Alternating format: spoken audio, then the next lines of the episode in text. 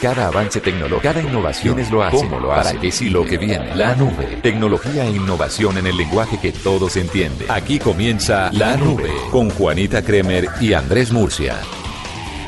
Hola, buenas noches, bienvenidos a esta edición de La Nube. Buenas noches, Murcia. Hola, Juani, ¿cómo estás? Eh, Bien. ¿Cómo te fue hoy en este día de paros y trancones y cosas y protestas y marchas? Una delicia, ¿no? Sí, Y suave. este clima que uno no sabe. Que uno no sabe si, se- por ejemplo, seguramente hay muchas razones por las que uno quisiera salir a protestar, pero con, con esa, con irse a mojar, ay no, qué pereza. Sí, o de chupar demasiado sol, por ejemplo, como dicen vulgarmente en la calle. Sí, porque está haciendo sol hasta las 12 y ahí cae ese palo de agua. Qué ese palo diaga, qué cosa tan horrible. Bueno, quería contarle que me llegó algo muy interesante de Spotify, se lo quería compartir a usted y a la gente. Usted sabe que Spotify es el líder en streaming musical con presencia en más de 60 países, pero además ellos hacen unas listas. Y a través de esas listas han podido catalogar las ciudades que más se ejercitan en Colombia. ¿Cómo así? Ah, pero espérate, a través Porque de es una que lista de reproducción para el fitness, Claro. quién la consume más. Claro, entonces miran en qué ciudades las utilizan más estas listas de reproducción que hacen específicamente para hacer ejercicio que ellos creen que son es la música que se utiliza para llevar a cabo estas actividades. Yo- Entonces, en abril de 2017 hicieron este sondeo y adivine cuáles son las ciudades que más ejercitan en el país. Yo pondría o Barranquilla, Medellín y por supuesto Bogotá, pero por volumen. Bogotá, Medellín, Cali, Bucaramanga e Ibagué. Ah, caramba, ¿Barranquilla no aparece? No, Ibagué se metió, me parece increíble. Son las ciudades colombianas donde las personas más hacen ejercicio físico de acuerdo al número de playlists relacionadas a workout escuchadas en abril de este año 2017. La categoría workout incluye playlists de cardio, crossfit, danza, correr y para las rutinas de gimnasio con canciones de distintos géneros como pop, electrónica, rock, indie, entre otros, entre otros artistas. Entonces es muy interesante. Si usted quiere, por ejemplo, empezar con el tema del ejercicio Murcia, le digo que puede empezar con cardio. Ahí la encuentran en Spotify como cardio. Latin Dance Cardio. Eso es para hacer clase rumba. Para entrenar. Ahí tienes otra lista para esto. Motivation Mix. Dance Workout. Hip Pop Cool Down. Indie Workout y Punk Rock Workout. Con estas canciones, con estas listas, usted va a tener un eh, playlist perfecto, una música perfecta para llevar a cabo sus rutinas de ejercicio sin importar cuáles sean. O sea, como para quedar como un lulo. Sí, Oye, señor. Titiribí, ¿en qué posición se No, ubica? Titiribí no sale por estos lados, pero seguramente entra el siguiente conteo. Bueno, pues muy bien, ya saben, eh, a veces uno necesita, mm, hay gente que tiene sus máquinas y manera de ejercitarse en su casa, pero le parece que como es antisocial, porque no hay otros haciendo ejercicio, es poca la moral. Pero yo creo que la música puede volverse un La gran música compañero. ayuda un montón. Imagínese que yo que voy a entrenar a las 5 de la mañana, un día se dañó a las 5 de la mañana el reproductor del gimnasio. Porque todos los gimnasios, toda esa red de gimnasios está conectada con un solo reproductor. En todos los gimnasios suena la misma música. Ok, como una radio digital. Y esa vuelta se dañó. Caramba. y entrenar con silencio, eso es una es para pegarse un tiro. Entonces llegó un entrenador y puso su playlist y obviamente sonó reggaetón toda la hora que entrené y yo quería tirarme por la ventana. Ajá. pues Pero sí. entonces sí es bastante interesante que uno tenga la mano O Spotify. sea, estás diciendo que el reggaetón es una música... No apta para entrenar. Ah, ok. Claro que el, que el que ahora está programando la música del gimnasio le mete su reggaetoncito de cuando en cuando. Pero claramente, porque el reggaetón Suena es el- un John Mayer y luego despacito de Luis Ponce. y un perreo ahí bien excelente. Pues le ayuda a uno a hacer cardio también. Mm. Lo suyo es el perreo, ¿no? No el ejercicio, el perreo. El perreo. Cuénteme más. Bueno, mira, eh, seguimos hablando un poco de Cry o también más conocido como Wanna Decryptor o W o W Cry, entre otros nombres. Se dice, no hay pruebas, pero se dice que pudo haber venido de Corea del Norte. Ah. Hay un grupo de hackers eh, que desde 2015 viene utilizando más o menos el mismo virus y por eso lo han venido asociando.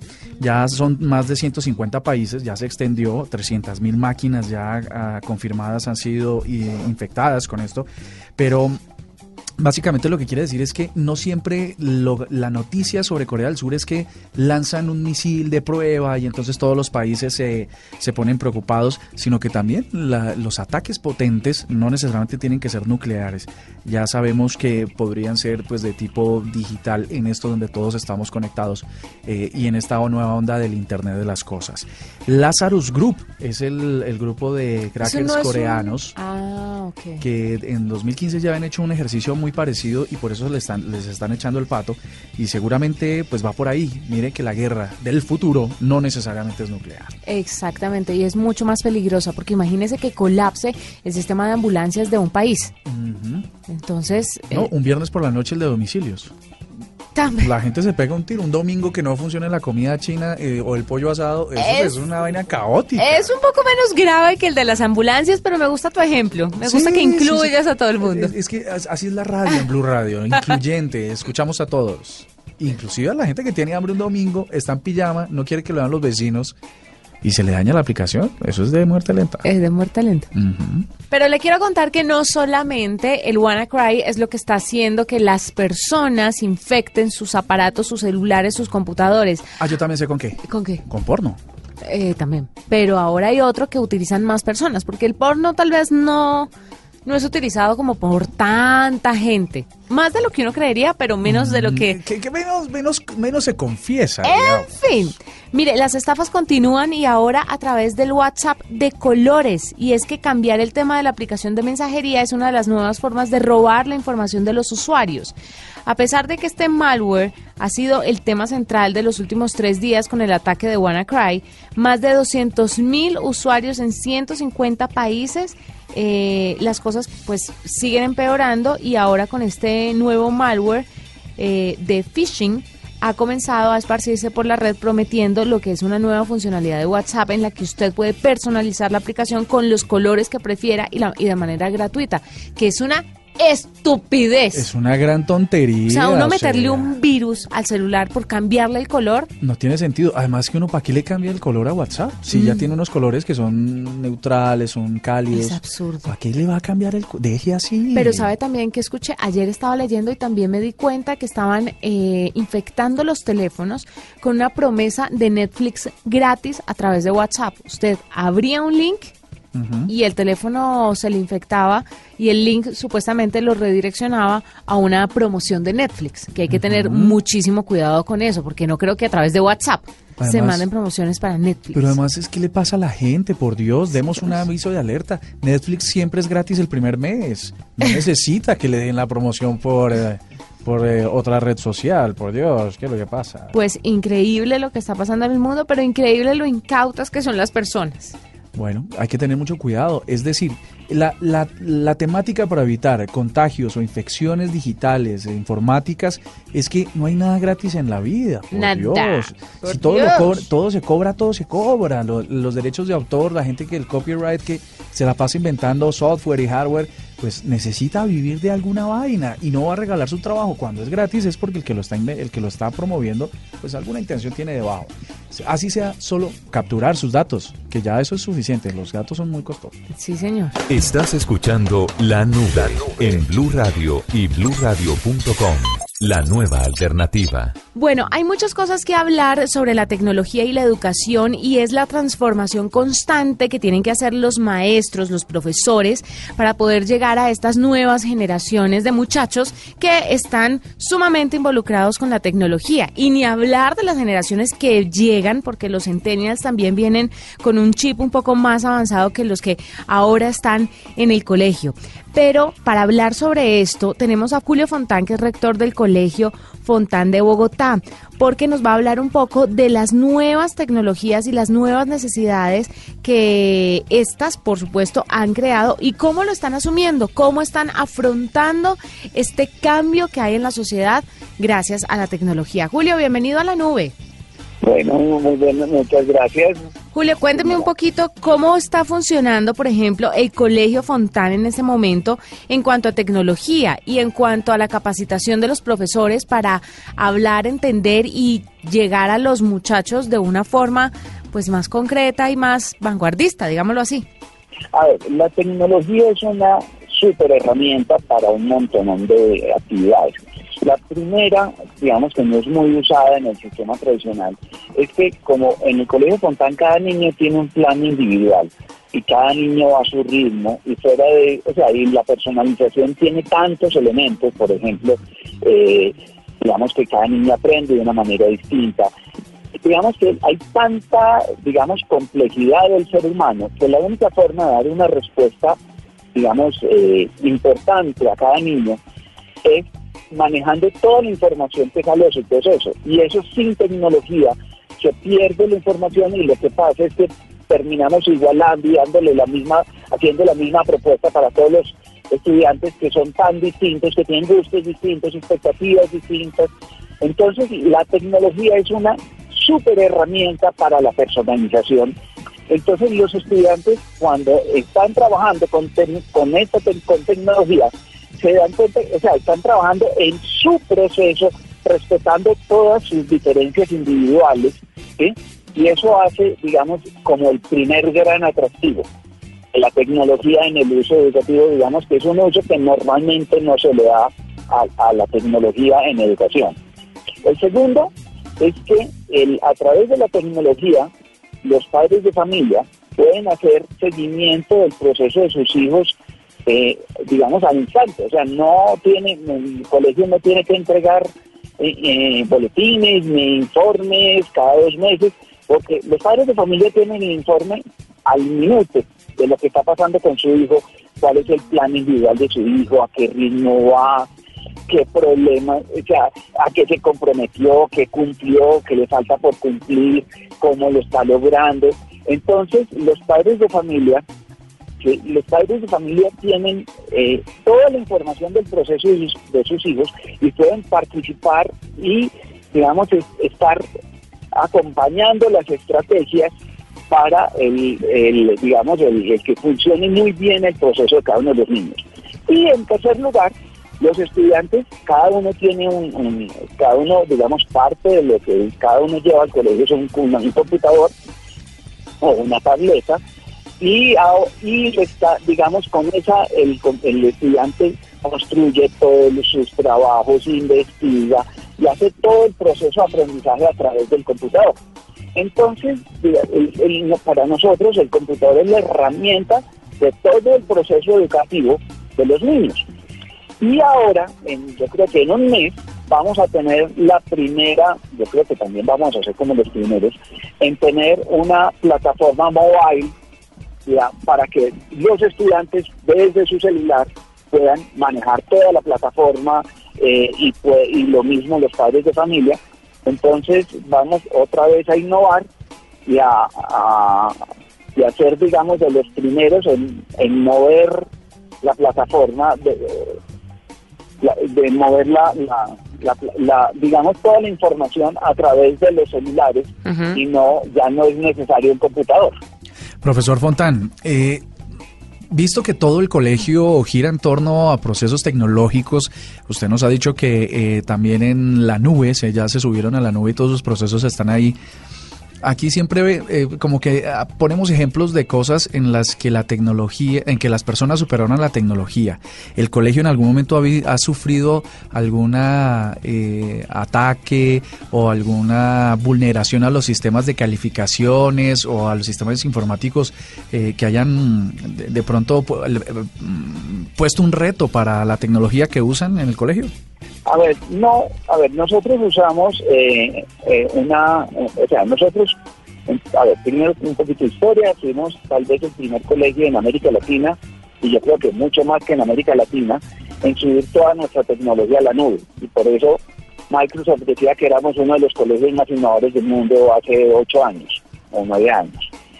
¿Sí? Y estamos, digamos, tenemos la plataforma en una en la nube de Microsoft, en Azure, ¿sí? y, la, y, eso, digamos, eh, eh, digamos que todos los sistemas de seguridad lo maneja Microsoft, ¿sí? Y nosotros hasta ahora no hemos tenido ni un solo, ni un solo, digamos, eh, conato de, de, de que se nos metan en la plataforma, ¿no es cierto? Claro, quería preguntarle cómo es el proceso humano para enseñar con tanta tecnología. No sé si en algún momento los estudiantes llegan a saber un poco más que los eh, profesores y cómo los profesores pueden dejar su ego a un lado, pues porque sabemos que muchos tienen el ego de que lo tienen que saber todo, porque es que además venimos en una transición de pensamiento muy compleja. ¿Y cómo hacen estos nuevos profesores con estas nuevas generaciones para aceptar que tal vez los alumnos saben un poco más que ellos y para guiarlos en las enseñanzas y en todo lo que tiene que ver con el estudio? A ver, cuando uno digamos, tiene un colegio que está claramente repartido, digamos, los padres de familia a un lado, los estudiantes a otro, los educadores a otro. Digamos que el, es, pasa eso que tú estás contando. Pero cuando uno trabaja en, como una comunidad, en una, cuando se trabaja en una comunidad donde los, donde los estudiantes son, eh, digamos, los estudiantes y los educadores, entre todos están construyendo tanto el conocimiento, les están haciendo todo, le están dándole respuesta a todas esas cosas. Digamos, no es necesario, digamos, no se hace esos, eh, no hay esas comparaciones, digamos, odiosas entre lo que maneja el educador y lo que maneja el estudiante, sino que funciona muy en equipo. Entonces, a ver, por ejemplo, nosotros, eh, cuando nos llegan los nuevos, los educadores nuevos, no, hay que hacerles capacitaciones en tecnología, o sea, que les, digamos, aprenden a manejar las nuevas plataformas, aprenden rápidamente en su contacto y en relación con los estudiantes, los educadores van aprendiendo a manejar las nuevas tecnologías, las nuevas herramientas, las nuevas, todas esas nuevas cosas las empiezan a manejar y funcionan muy, muy bien. Doctor Fotán, ¿y cuál va a ser el siguiente nivel al que, al que va a llegar su colegio? Digamos, ¿ya han pensado en articular tecnologías como VR o realidad aumentada, 360? Algo, al, el siguiente nivel de todo este proceso de innovación, ¿cuál es? A ver, normalmente la, tecnología de, realidad aumentada, por ejemplo, nuestros los que nos están desarrollando la tecnología de la, que les contaba ahorita del mobile, para, para toda la plataforma son los de Aula 365, que eh, son argentinos y lo están desarrollando en Uruguay. Y ellos, digamos, trabajan en, realidad aumentada. ¿sí? Pero esa realidad aumentada, digamos, es muy complejo para, digamos, usarlo de manera personalizada. digamos que todos los niños siguen un mismo camino que fue muy costoso construir. En cambio, digamos, aquí cada niño le toca construir el conocimiento de, otra manera, ¿no es cierto? Entonces, bueno, eso es, digamos que nosotros tenemos muchas ventajas en el manejo de la tecnología, pero también tenemos algunas restricciones al no permitir que todos los niños siempre vayan por el mismo camino aprendiendo las mismas cosas al mismo ritmo. Claro, porque es que además es mucho lo que pasa hoy en día eh, con el nuevo pensamiento que hay en el tema de la educación y es que cada quien tiene las características o las facilidades para aprender de, determinadas cosas. Ya no a todo el mundo hay que cogerlo, meterlo en una bolsa y meterle los mismos conocimientos en la cabeza, pues porque las cosas y los conocimientos no se asimilan de forma igual. Muchísimas gracias a Julio Fontán, que es rector del Colegio Fontán de Bogotá. Es absolutamente lógico lo que dice. Mire, Empezando por esto, el colegio en el 2013 fue condecorado como en el premio del colegio más tecnológico e innovador y en el 2014 entró en la lista de los colegios más innovadores del mundo. Pero un colegio que es así de tecnológico y que va tanto de la mano con herramientas como las que nos contaba Julio Fontán, pues obviamente tiene que tener una dinámica distinta. El hecho de que las personas o los estudiantes no estén en determinados cursos, sino que vayan es alcanzando niveles y logros, pues hace que la dinámica de estudiar sea totalmente diferente le cuesta a muchas personas asimilarla. Claro, porque yo ahí lo que siento rápidamente es que hay una eliminación de la competencia, es decir, eh, no estamos 20 personas en un salón de clase tratando de tener el primer puesto, sino cada uno se pone sus propias sus propias metas personales. Lo otro, lo otro que no me quedé con ganas de, de saber es si hay un eh, asunto de censura sobre la información, porque digamos, lo que nos planteaban era que había un acceso infinito a los contenidos eh, y ellos iban avanzando en su proceso. Pero eh, seguramente toda la información en manos de un niño, no sé, de, quinto grado, pues lo que sería el quinto sexto seguramente grado. debe tener pues, algunas restricciones. Sería bueno. Bueno, pero yo creo que todos apuntamos hacia allá, ¿no? Más eh, eh, en el contexto del Día del Educador que estamos viviendo justamente entre, entre ayer y hoy, eh, esto pues significa un riesgo o, una oportunidad. Una oportunidad que los maestros sean cada vez más eh, potentes a la hora de, incursionar en nuevas tecnologías. Vanguardistas, que estén... Evolucionar en el contenido. que evolucionen, sí. Y de las nuevas tecnologías para que pues que lleguen, que lleguen de una manera natural y no se conviertan en un riesgo para los estudiantes. Pues ahí teníamos entonces a Julio Fontán, rector del Colegio Fontán de Bogotá. Estás escuchando La Nube en Blue Radio y bluradio.com. La nueva alternativa. Bueno, Juani, tengo una, una, una cosa que podría interesarle a nuestros eh, oyentes que usan YouTube en sus teléfonos móviles. Y es que acaba de salir, o hay dos aplicaciones que están en, en beta, recordemos beta o el modo beta es como la primera versión antes de publicarse, es como el primer borrador que tienen eh, todo, todo el software. Y resulta que mm, para móviles, eh, YouTube se acaba, pues se da cuenta de que todo el mundo está migrando a ver videos a través del teléfono y no necesariamente desde el computador o desde los televisores. Y viene el problema de, ¿y qué pasa si yo quiero ver muchas veces un video, pero me consume datos? Porque claramente el video es lo que más datos consume en, un streaming eh, a través del móvil. Entonces salen dos aplicaciones con las que uno puede bajarse los videos, o más o menos, entre comillas, bajarse los videos, es dejarlos en el caché del teléfono para poderlos ver luego sin necesidad de una conexión a internet. ¿Y cuánto me ocupa espacio? Pues hay una compresión importante, luego no ocupa tanto espacio. Pero no se va a ver igual. Mm, la pues, calidad del video. Se ve igual, se ve igual, solo que pues tienes que tener eh, ir acorde con la capacidad que tiene tu teléfono de almacenamiento. Es más restringido en iPhone porque pues eh, es lo que viene con el fabricante, mientras que si lo usas en un dispositivo Android, pues con su memoria expandible podrías tener bastante acceso. La aplicación se llama YouTube Go eh, y si quieren una más, se llama SnapTube y que tiene la misma función, descargar esos videos para que ustedes puedan reproducirlos posteriormente. También pueden entrar a través del el browser o el navegador de su teléfono, el Chrome o, o el que tenga predefinido, a snaptubeapp.com barra español o es y allí solamente eh, mandan la URL y le dicen descargar y listo, ya pueden ver sus videos a cualquier momento. Por ejemplo, despacito, hay gente que le da de la, ya va como en 2 mil millones de personas viendo o de reproducciones de ese video, pues ¿para qué le dan reproducciones al señor Bonsi? Más bien se lo descargue, lo ve cuantas veces quiera en diferido. Pero deje que le den las reproducciones al señor Fonsi. No digo Lo que es la envidia, ole. Lo corroe.